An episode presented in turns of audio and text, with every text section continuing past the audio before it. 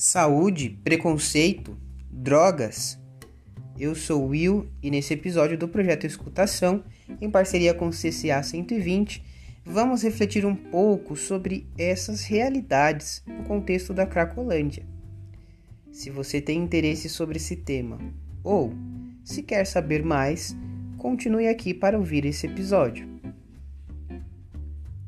Lembra que nos episódios anteriores do nosso bate-papo a gente falava um pouquinho sobre saúde, sobre saúde, sobre saúde mental, saúde pública, saúde coletiva. Pois é, agora chegou a hora de aprofundar um pouquinho mais é, sobre saúde coletiva e pública, principalmente associada à Cracolândia. Mas vamos por partes, né? É, Para quem conhece, a Cracolândia vai entender um pouquinho mais com esse episódio. Para quem não conhece, a Cracolândia é, na verdade, um lugar localizado na, na Luz, região central de São Paulo, onde circulam e às vezes quase sempre permanecem usuários de substâncias ilícitas. Nesse caso, principalmente o crack. Mas você sabe o que é essa droga e quais são seus efeitos?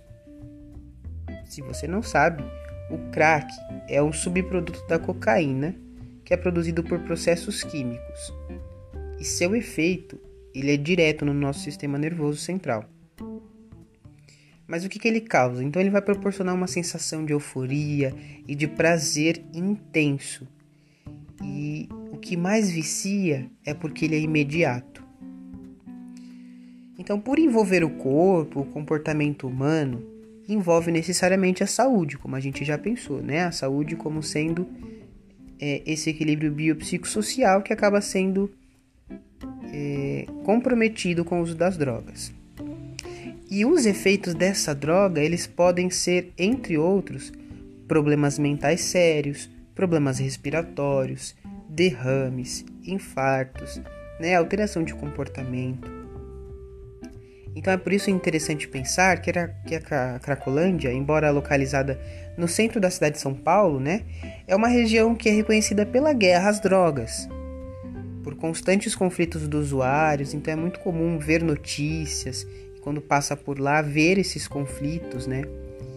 Dos usuários que ainda são vistos com muito estigma, muito preconceito contra a polícia, que teria essa responsabilidade de eliminar essa poluição da cidade, do centro da cidade.